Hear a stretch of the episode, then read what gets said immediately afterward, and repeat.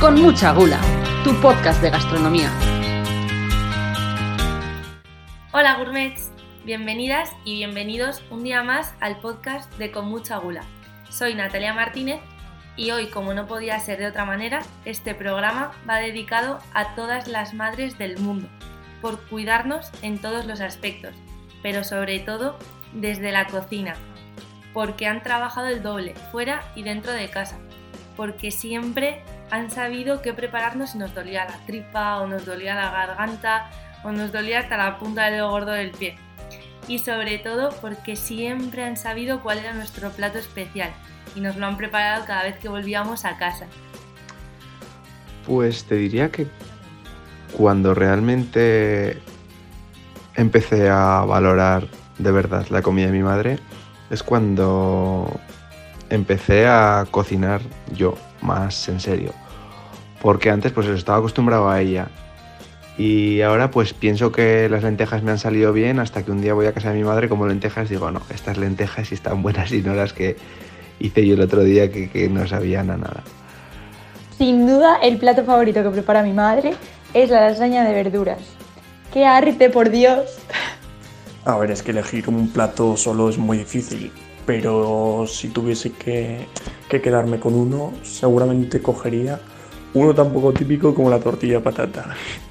Porque, bueno, la de mi madre yo creo que es de las... lo digo yo siempre, soy un poco, un poco pesado, pero es de las mejores. Eh, le sale súper rica, le sale muy jugosa y, bueno, sin duda es uno de mis platos favoritos de, de mi madre. Buah, yo sin duda el arroz con pollo, o sea, es lo mejor de los domingos.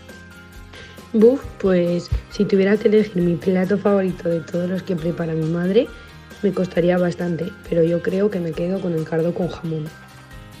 Si tengo que elegir algo, elegiría más que por sabor, que también que me encanta, también por, por buscar algo especial, que es algo que no suelo comer en otros sitios hace una especie de es, eh, como patatas con huevo duro, al igual que se hacen patatas con carne, patatas con bacalao, patatas con chorizo, pues ella también hace a veces patatas con, con huevo duro y está de escándalo. Puedes comerte las patatas tal cual y el huevo o lo puedes machacar así con el tenedor y te haces una especie de puré y te lo comes y está, está espectacular.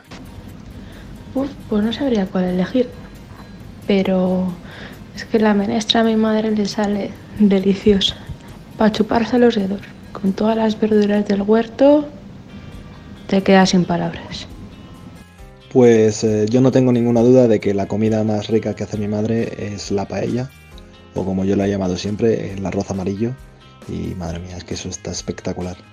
Buah, pues sin duda el plato favorito que prepara mi madre es el cardo típico de, de Peralta. Me encanta para mí, el plato preferido de mi madre es la tortilla de patata. Porque vaya, le sale exquisita. Pero en especial, yo le voy a dedicar este programa a mi madre. Y como diría ella, a las alcachofitas fritas que prepara, que son un verdadero manjar. Son ese plato que cuando vuelves a casa de haber estado fuera es el que te recuerda que ese es el hogar. Pero bueno, tampoco desprecio el tortillón de patata que prepara todos los lunes, que es espectacular. Muchísimas gracias, mamá. Y también, por supuesto, va dedicado a todas las chefs, las bartenders, las sumilleres, las jefas de sala, las periodistas, las community managers, a todas esas mujeres que se dedican al mundo de la gastronomía y al mismo tiempo son madres excepcionales. Por eso, hoy contamos con la compañía de María José San Román, chef del restaurante Monastrel en Alicante, y al mismo tiempo madre de tres hijos y abuela de seis nietos. Bienvenida María José, es un placer contar contigo hoy aquí. Muy buenos días. Qué buena, qué buena hija que, mencionas a tu madre en primer lugar. Qué bonito. Hombre, por supuesto, es que de verdad, ¿eh? que bueno, igual sí que es porque es mi madre, pero esa cocina es un manjar. sí, sí, sí. Bueno, me, gustaría empezar hablando eh, contigo sobre tu trayectoria, porque tú llegaste a los fogones relativamente tarde. Pues sí, bastante tarde, pero bueno, porque la, vida viene así. O sea, no, pertenezco, a, pertenezco a una generación en que la mujer era ama de casa. Eh, tradicionalmente yo miraba en mi entorno y la mayoría de mujeres nos casábamos y un poco abandonábamos nuestra profesión. Yo estaba estudiando Derecho, ni siquiera eh, me apetecía acabar la carrera porque yo estaba encantadísima con mis hijos, con mi casa y con mi cocina y con hacer las tareas eh, que se supone que en esa época eran las del ama de casa.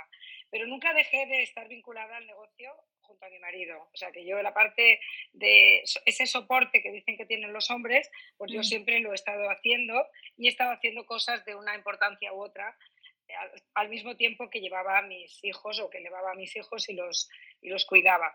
Eh, hablamos de que yo tenía 21 años cuando tuve mi primer hijo, o sea que realmente lo, lo, que estoy viviendo son varias, varias vidas, ¿no? ¿Y qué papel tiene, o sea, la maternidad dentro de ese desarrollo de, de vida, esa trayectoria laboral que tú tienes? Pues yo creo que fui afortunada de que los tiempos eran los que eran, en el que yo, haciendo de ama de casa, era la reina del mambo, porque no, era, no se esperaba que hicieras otra cosa. O sea, las mujeres en ese tiempo y fíjate, eh, cuando me casé, incluso para poder sacar dinero de una cuenta del banco necesitabas la firma de tu marido. O sea que mm, tú que eres muy jovencita, eh, te, voy a contar, te voy a contar de dónde venimos y dónde estamos y hacia dónde queremos ir, ¿no? Efectivamente. Eh, para, mí, para mí tener hijos era una gozada, porque hay algo más bonito que tener hijos y estar con ellos y cuidarlos. Yo ahora estoy viendo a mis nietos y digo, madre mía, es que no hay tarea más bonita, no hay nada más bonito que estar eh, con los niños, ¿no? O sea que he sido una, una mamá afortunada y, y, ellos muy afortunados también porque yo me dedicaba en cuerpo y alma a ellos, a darles de comer, a enseñarles, los llevaba a todo tipo de actividades, o sea, ellos han sido unos verdaderos privilegiados de tenerme a mí de madre en exclusiva casi, ¿no? O sea que yo de esa época donde los niños tenían, eran muy pequeños, pues no, no me dedicaba a, la cocina. Estaba, estaba haciendo esa tarea que se llamaba antes eh, No hago nada, soy ama de casa. bueno, no hago nada, pero me encargo de todo. Claro, claro, no es que esto era una cosa muy habitual, ¿no? O sea, tengo ocho hijos, no trabajo y soy ama de casa. O sea, vamos, no hay ningún trabajo en el mundo más intenso que cuidar eh, una casa y una familia y unos hijos. No hay nada más intenso. Ni en el que se trabajen más horas, ¿eh? porque eso son 24 horas de dedicación exclusiva en cuerpo y alma. Claro, mi madre decía, donde no hay niños, no hay nada que hacer. O sea que con eso te lo resumo. Y mis hijas dicen, me voy a descansar, voy a trabajar. Claro, claro, porque imagínate... Sí, sí. No, es que ahora vamos a eso, ¿no? Porque al final tú decidiste eh, abrir el restaurante y, claro, eras madre y a la vez chef y cualquiera que ande cerca del mundo de la hostelería, de la gastronomía, sabe que esos horarios son pues casi igual de complicados que los de una madre y son eternos. ¿Cómo se conjuga ese papel de ser madre con el de ser una chef de alta cocina?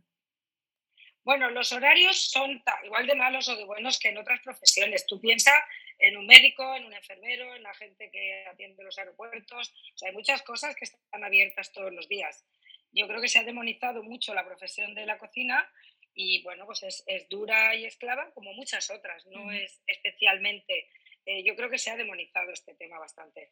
No estoy, a, no estoy, eh, o sea, estoy a favor de que la gente trabaje las ocho horas que se supone que tienen que trabajar y que no pueden trabajar más y entonces siendo así, eh, pues a mí me parece mucho más entretenido mi trabajo que muchísimos otros, o sea que es cuestión de vocación si te gusta hacer esto, esto no es un trabajo de, eh, duro, es un trabajo muy, muy, muy bonito y muy satisfactorio. Pero te tiene que gustar, es evidente. Sí, claro, al final es como todo, ¿no? Si te gusta es casi como, bueno, lo que se dice, ¿no? Al final lo disfrutas más. Pero, claro, al final la cocina sí que te exige, y más siendo la, la dueña del restaurante, no son esas ocho horas, casi nunca es posible que sean esas ocho horas. Entonces al final... Pero no pasa nada, no pasa nada, porque esa es la gracia y la, y la grandeza, que te lo estás pasando bien todas las horas que estás dedicándole, o sea que es súper bonito. A mí desde luego me encanta y, y, el que no le encante, pues no se debería dedicar a esto. No, eso, eso por supuesto. El, la, lo que me refería yo era más al eh, tiempo de estar con tus hijos, cuidar de tus hijos, además tú que habías tenido como esa eh, rutina diaria ¿no? de dedicación casi exclusiva a tus hijos pasar a tener que dividir el tiempo entre estar en el restaurante, cuidar de ellos, porque entiendo que tampoco eran muy grandes cuando tú cogiste el restaurante. Es que yo no soy un caso típico porque mis hijos eran muy grandes, porque yo los tuve muy pequeños y yo vine al mundo, al mundo profesional con casi 40 años. O sea, para mí a los 40 años mis hijos ya casi estaban en la universidad. Ah, bueno, ya- Eh, yo no, no soy un caso típico, pero sí que conozco los casos ahora, por ejemplo, de mis hijas. O sea, yo tengo dos hijas que se dedican a la hostelería y que tienen cada una de ellas tres niños de entre uno y, y seis años, o sea, muy seguidos, Claro. y ellas están compatibilizando su vida laboral con, el, con, el- con la familia de una manera bastante interesante porque sus parejas eh, son eh, parte de la, la mitad de la, de la cosa, ¿no? O sea, aquí no se entendería que pudieran tener tres niños y, y hacer todo lo que hacíamos nosotros antes, ¿no? Que era trabajar en casa y trabajar eh, fuera. Eh, entiendo que esta, esta carga atribuida a la mujer cuando es compartida, pues el mismo problema debería tener un hombre que tiene tres hijos que una mujer que tiene mujer. tres hijos. En el caso de mis hijas, eh, tengo que decir que casi se cumple que los maridos son el apoyo, el- la, la otra mitad, la otra mitad. Y si no, eh, les traerán problemas porque ellas son mis hijas y son bastante peleonas. Quiero decir, no van a consentir, no van a consentir que les dejen con toda la carga para ellas porque no es, no es de justicia y se ve a la larga, se ve de lejos, ¿no? Eso, Yo eso también me sido- gustaría que lo comentásemos porque en muy pocas generaciones, bueno, de madres a hijas, yo lo noto, o sea, ha habido un cambio muy grande en la mentalidad y el decir, esta, esta carga, bueno, que los hijos no son una carga, ¿no? Pero esto, al final, la casa, el cuidado más allá, es una, es una tarea que tiene que ser compartida, que tiene que ser a la mitad. eh, que es algo que igual tú en tu generación no concebías, pero ya tus hijas sí que lo conciben e incluso lo llevan a la práctica y se materializa. ¿Tú has notado mucho este cambio? Hombre, espero que sí. O sea, yo, yo ella, en ellas lo veo. Yo eh, veo que mis yernos eh, llevan a los niños al colegio, los visten, los bañan por la noche, cosa que en mi caso mi marido jamás hizo, jamás. Pero además no estaba ni se le esperaba. Claro. Eh, de- y de todas formas hay que quitar también los tópicos esos de te he puesto, cuando viene de parte de un hombre, decir te he puesto la lavadora, te he recogido la mesa, te he hecho las, man- las camas, o sea, no te están haciendo a ti nada. Efectivamente, no perdona esta lavadora es de los dos, o sea. Yo, yo creo que sí, que cada día duelen más estas frases, que hay más conciencia, o sea, es importantísimo que tengáis conciencia de que eso no es así. Pero claro, son muchos, muchos, muchos años, es toda la historia con la mujer cargando con las tareas de la casa, de la casa y no solo del cuidado de los niños, porque es que si habláramos del cuidado de los niños, fíjate en mi caso, pues como que eso se pasa, ¿no? O sea, es un tiempo de la vida y ahora vivimos muchos años, pero imagínate el cuidado de la casa y de los enfermos. O sea, la gente mayor, ¿quién la cuida? Las Efectivamente, mujeres. las mujeres. Eh, y, y la casa eternamente de la mujer. ¿Y quién cocina en las casas? En el 85% de los casos, una mujer. Una mujer. O sea que esto es el tema de debate, esto es lo que hay que repartir y es lo que hay que compartir y hay que ponerlo en evidencia. Y, y No es nuestro trabajo. No. Efectivamente, y más que, que repartir, como has dicho tú, compartir, que haya una mm, eh, proactividad, una iniciativa por parte de los hombres, ¿no? Con los que compartimos nuestra vida, porque no es que tú vayas detrás de tu pareja diciendo, oye, hay que hacer esto, esto y esto, hay que ir a hacer la compra, hay que ir a hacer... No, o sea, que el hogar sea, mm, se cuide por parte de las dos personas y que... Y como has dicho tú, que no es solamente los hijos, que es que hay muchísimas cosas detrás y que al final han sido las mujeres las que han soportado eh, históricamente esa doble jornada laboral, ¿no? Que hacían sus ocho horas y llegaban a casa y a seguir trabajando y a seguir entregándose al, al resto. Yo creo que básicamente la mujer se ha dedicado a dar brillo a su familia, incluido su marido, para que él triunfara. O sea, qué raro el caso de que ella fuera ingeniero y él arquitecto y no se fueran, o sea, él triunfara como arquitecto y ella nunca llegara a ser una gran ingeniero. Eso ha sido una cosa, una constante bastante habitual.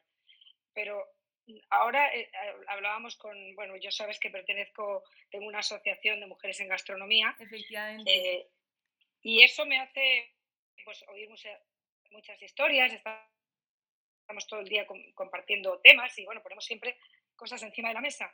Y decían, cuando una mujer eh, no está en casa, o sea, cuando no hay una mujer en el trabajo, imagínate, tú tienes un restaurante y eres un hombre, te vas y te puedes ir, porque tu casa, tu restaurante, tu trabajo, todo queda protegido. ¿Por quién? ¿eh? ese, ese angelito que está detrás, que generalmente es una mujer, que permite que tú vayas a cualquier congreso, a cualquier evento, que puedas tener tu carrera eh, fácil. Pero, ¿qué pasa cuando una mujer quiere estar en la cocina y decide irse a un congreso, eh, estudiar algo, hacer alguna actividad? La casa no está protegida. Es raro, es raro el caso, y esto pasa también con los viudos y las viudas. Cuando enviuda un hombre, eh, la casa se convierte en un desastre y cuando enviuda una mujer, pues no, pasa nada. O sea, eh, todo continúa porque todo estaba bien llevado por ella directamente. Estas son las cosas que hay que cambiar. Estas son las cosas que hay que cambiar. ¿Tú crees porque si tú... Bueno, sí, perdón, perdón. No, no, si tú no tienes la libertad de poder ejercer tu profesión en libertad, o sea, aquí hablamos de libertad simplemente.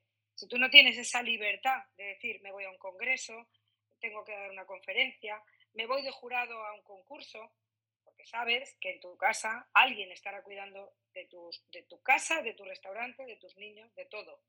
Si eso no se da en ambas direcciones, es evidente que la mujer va a estar dándole brillo al marido continuamente, continuamente. Y eso es lo que está más o menos mermando el que haya más mujeres eh, de éxito en todas las carreras, porque se da en todas las facetas. ¿eh? Claro, porque al final la libertad es algo que construyes con ayuda, tú solo no, vas a poder. Entonces, ese es otro de los temas que me, gustaría comentar y es que hay un, concepto del que se habla mucho ahora que son eh, los suelos pegajosos a la hora de desarrollar en la mujer su carrera profesional. Esto, este concepto se refiere a las responsabilidades que se ponen sobre la mujer de cuidados del entorno, ya no solo de la casa, tanto en, amistades, en familia, como has dicho, el cuidado de, los mayores, el eh, tener que dejar pues eh, todo preparado para la gente que te rodea. Entonces, claro, como tienes tantas responsabilidades alrededor, cargadas sobre ti, no puedes hacer lo que, lo que tú comentas, de, bueno, pues me voy dos semanas a tal congreso o me voy incluso eh, tres días a, a Madrid a un congreso sobre cocina, porque me lo puedo permitir, porque lo necesito para crecer como profesional, para hacer contactos, para tal. Entonces, ¿crees que esto sigue afectando a las mujeres que hay dentro de gastronomía eh, a día de hoy? Hombre, por supuesto, por supuesto. Es la gran, el gran problema es ese. El gran problema es ese y luego la, propia vergüenza que siente la mujer a la hora de em, exigir sus, sus, derechos, su espacio de libertad. Hay un miedo, yo le voy a llamar miedo claramente, a, exigir su espacio. Y entonces te encuentras con mujeres muy extremas que renuncian a hacer cualquier cosa, que no quieren, no, dicen yo no enciendo el fuego nunca, yo no cocino, yo no, yo no, yo no, se van al otro extremo sin disfrutar de todo eso que es tan chulo por, por, hacer, contra, por hacer contrapeso, ¿no? O sea que lo bonito siempre es el equilibrio y la libertad y, y compartir todas esas cosas, porque de verdad que ahora mismo se está dando que muchísimas mujeres están renunciando a tener hijos, están renunciando a cocinar. Yo no sé cocinar, yo no he frito un huevo en mi vida y se les llena la boca como diciendo, fíjate qué chula soy, que he sido capaz de no hacer nada de eso que se me atribuía, ¿no? Pero también se lo está perdiendo porque no puedes freír un huevo, porque no puedes cocinar, ¿sabes? Porque no puedes hacer esas cosas. Pero ha habido tanta presión que luego sale el extremo, ¿no? De quien dice yo no voy a hacer nunca, jamás lo que ha hecho mi madre. Nunca jamás me van a abusar, nunca jamás tal. Y no voy a tener hijos porque no quiero estar teniendo que cuidarlos. Y eso está pasando también. Claro, eso de alguna forma es, eh, la, es una actitud que refleja esa, ese hastío, ¿no? De tanto tiempo soportando pues esa carga esos hijos que, o sea, el que haber convertido a los hijos a la casa en una carga porque solamente era eh, nuestra cuestión, era nuestra responsabilidad, pues al final es como una actitud de rebeldía de, contra ese establishment de, de alguna forma. Sí, yo esto lo estoy viendo con demasiada frecuencia, ¿eh? Decir, eh, yo no, no hago eso, no lo voy a hacer nunca, jamás. Porque además lo, habrán visto en su casa, ¿no? Entonces ves hijos de, de, mamás entregadas y de aquellas amas de casa que no trabajaban, como he dicho al principio, que renuncian absolutamente a todo lo que hacía su madre y se van al otro bando y no quieren, no quieren saber nada de eso. O sea, todo lo que suena a eso les espanta, ¿no? Como aquel que ha tenido un padre alcohólico y, jamás en la vida probará una, un sorbo de vino, ¿no? Porque ha vivido una, una situación terrible en casa. O sea que aquí estamos otra vez con esa falta de libertad. Exactamente, te iba a decir lo mismo, que volvemos otra vez a esa ausencia de libertad y a, ese no poder decidir que tenemos las mujeres. Es o me dedico exclusivamente a mi profesión y renuncio a tener una familia, unos hijos, un hogar o lo, lo que sea, o tengo que ser la mamá, no puedo ser una mamá y una gran chef. Aunque sí que es verdad que ahora, recientemente, eh, sobre todo en mujeres que son eh, jóvenes, que están llegando ahora eh, a ser pues chefs revelación ¿no? y tal, sí que se está viendo esa posibilidad de conjugar y ese cambio en la mentalidad dentro de lo que es ayudar en, en las tareas domésticas.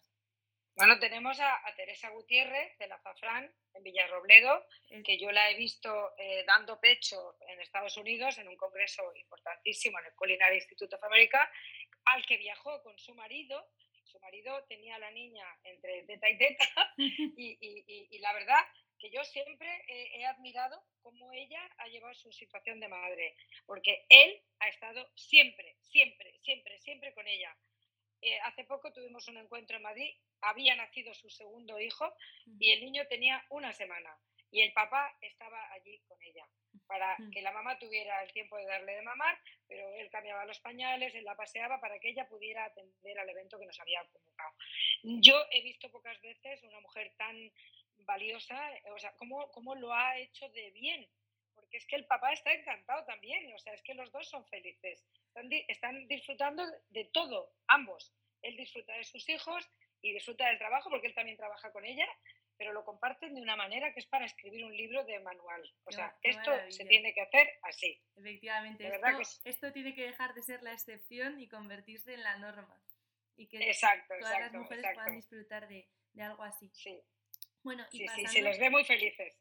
Dime. Y pasando ya más al tema laboral y al tema de eh, ascender dentro del mundo de la alta gastronomía, eh, ¿crees que falta reconocimiento hacia las mujeres, hacia el papel que juegan las mujeres dentro de, la cocina. Sí, sí, es, evidente que falta reconocimiento porque no se nos pone en los sitios donde hay que estar. O sea, no se nos aplaude, no se nos pone en las ferias, en los congresos, no tenemos la suficiente publicidad. Aquí al final, eh, cuando llegas arriba, tienes que tener también la parte publicitaria, ¿no? O sea, eh, la parte de marketing y no se pone foco en las mujeres, no se pone abono, no se riegan las mujeres. Tú para que alguien destaque, eh, vete al colegio y a un niño tú le dices, oye, no, que tú, tú en matemáticas nunca vas a hacer nada porque eres un burro. Pues ese niño no va a destacar nunca en matemáticas, nunca, jamás, porque ya se lo están metiendo en la cabeza. Tú no vales, tú no puedes, tú no lo vas a conseguir.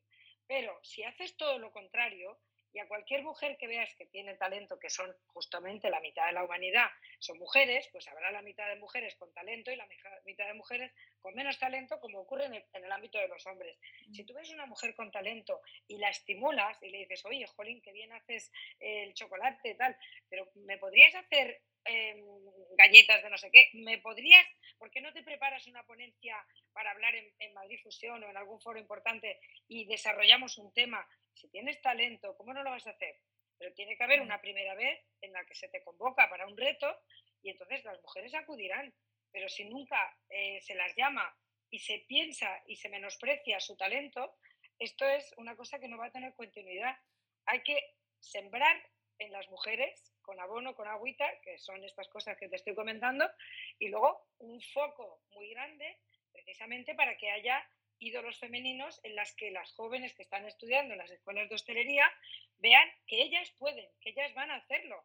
Claro, yo, vine de, yo vine de Dubai, yo vine de Dubai hace poco en un, un avión de Airbus A380, que es aquel de dos pisos tan grande, grande, grande, y era una mujer de 35 años la que lo estaba conduciendo. O sea, para cualquier chica que haya pensado en su vida ser piloto, no hay nada como subirse en ese avión y ver que el avión no lo empuja un hombre. O sea, el avión es una cuestión de, ingeniería, que es que tienes que apretar a unos ciertos sitios y que lo lleva quien tenga la capacidad de hacerlo.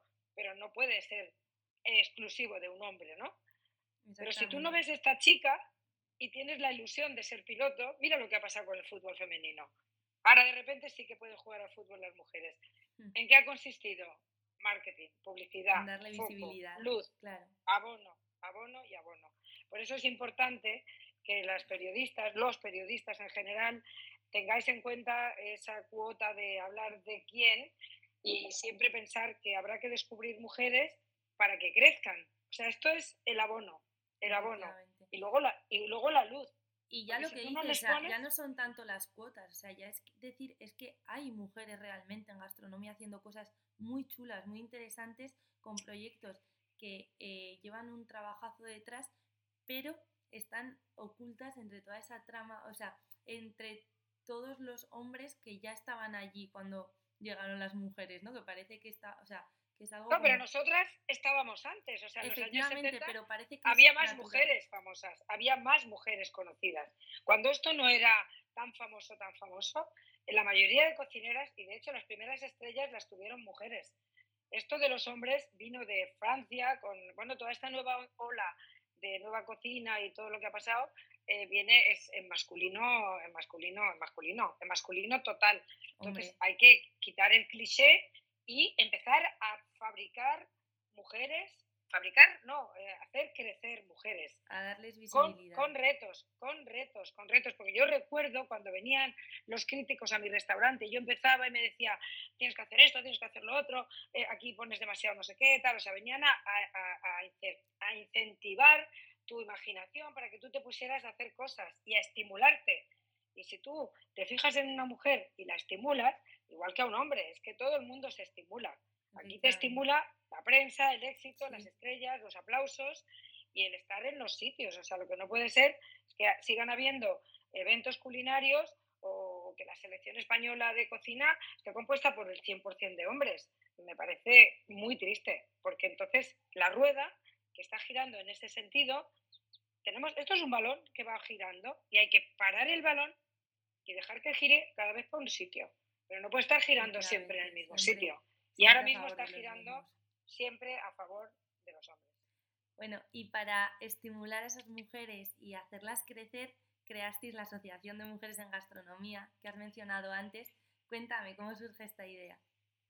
Pues mira, de un encuentro, pues igual que estamos hablando ahora, un encuentro de mujeres en mi restaurante, porque yo no he sido nunca reivindicadora de nada, yo, yo me he dejado llevar por la vida, he tenido eh, la suerte de que siempre he tenido apoyo, mi marido siempre me ha, me ha empujado a crecer y siempre me ha dicho lo que yo valía y, he tenido muy... Yo no soy un caso de, de, persona oprimida, yo soy todo lo contrario, yo he tenido la suerte de eh, abusar un poco de la que no tenían todas las demás, porque al final te llaman para todo porque eres de las pocas, ¿no? Entonces yo me he beneficiado de ser pocas y yo no puedo ser un caso. Luego, hace unos años nos juntamos en Monastrell y de las periodistas salió, oye, ¿y por qué no hay más hombres? ¿Qué ha pasado? ¿no? Este tema que estamos debatiendo ahora. Y llegamos a unas conclusiones decimos, oye, ¿por qué no nos, ajuntamos, no, nos ajuntamos y no nos impulsamos unas a otras? ¿Y por qué no nos ayudamos? ¿Y por qué no nos, nosotras mismas, por qué no ayudamos a que se nos dé eh, luz? Y bueno, pues dicho y hecho, y estoy metida en este lío hace casi cuatro años, con la suerte de que la mayoría de las mujeres eh, más relevantes de este país, no solo de la gastronomía en cocina, sino de la sala, de la sumillería, sobre todo el sector de producción, ganaderas, agricultoras, queseras, están todas representadas en la asociación. De manera que ahora estamos viendo las sinergias, cada vez que nos juntamos en cualquier evento salen chispas porque se conecta súper fácil. O sea, nosotros nos estábamos dispersadas por todo el territorio nacional y yo creo que gracias a Mujeres en Gastronomía, pues tienes un sitio donde tocar, un sitio donde llamar y un sitio, donde, un foro de, de, debate donde encontrarte y, compartir. y compartir. Sí, Efectivamente. yo creo que está, está muy bien que exista la asociación y lo más bonito que nos ha pasado es que hemos hecho, estamos empezando a hacer delegaciones, porque claro, España muy grande, hacer delegaciones para que cada zona tenga eh, el corralito ¿no? para poder trabajar más. Y Madrid ha sido un caso que se hizo la delegación hace 10 días y bueno, en, el último, en el último congreso que ha habido en Madrid, en la última feria, eh, han echado chispas, o sea, todo el mundo estaba encantado de, de pertenecer al club, ¿no? O sea, las mujeres se han sentido contentas y luego se sienten más importantes porque se, ven, se sienten apoyadas. Creo que desgraciadamente esta asociación todavía tiene sentido de existir. Qué bonito, qué bonito ver crecer proyectos como esos. Ahora escuchándote hablar en esto de que saltan chispas cuando nos juntamos entre mujeres, eh, que además pasa en cualquier ámbito, ¿tú crees que, que en la gastronomía las mujeres nos acercamos con una perspectiva diferente? ¿Hay una comunicación distinta entre mujeres cuando os ponéis a trabajar? Bueno, yo creo que somos iguales. Los hombres y las mujeres no nos diferenciamos mucho. Yo creo que cada uno tiene una formación, cada uno tiene una cultura, una historia y somos bastante parecidos. No veo que haya, que haya una gran diferencia. Somos seres humanos y aparte es que no deberíamos de, pensar que somos diferentes. Nos han hecho diferentes a base, de machacarnos durante siglos. A base de las vivencias. Al final vosotras tenéis unas vivencias que quizá un hombre que ha llegado a ser chef de alta cocina no tiene. Claro, claro, nosotros somos muy ricas, ¿eh? O sea, la mujer está muy enriquecida por todo lo que nos pasa de más. Al final, eh, sí que somos más, más mm, no, más, no más listas, pero sí que tenemos muchos más conocimientos, porque fíjate tú, ¿quién se ha encargado históricamente de cuidar a la, familia? La mujer. O sea, la mujer ha cuidado de, las hierbas eh, medicinales, siempre ha tenido el cuidado de las enfermedades a su cargo y eso, pues, en cierto modo, nos ha hecho bastante sabias porque sabemos de cualquier cosa hacer algo. Eh, somos muy, muy buenas gestoras en general, pero no porque seamos más listas que los hombres, sino porque nos han hecho hacer esto tantos años que al final la carga, la carga genética está ahí y, aporta, ¿no? Yo me siento privilegiada de llegar a un sitio, ver cuatro cosas y decir, ya tenemos la comida. Y pues, eso, eso es una capacidad que vas desarrollando de la, de la necesidad, o sea, el ingenio que tenemos las mujeres probablemente nos viene de la parte esa de habernos cargado todo encima y esa responsabilidad de tener que atender absolutamente a todo.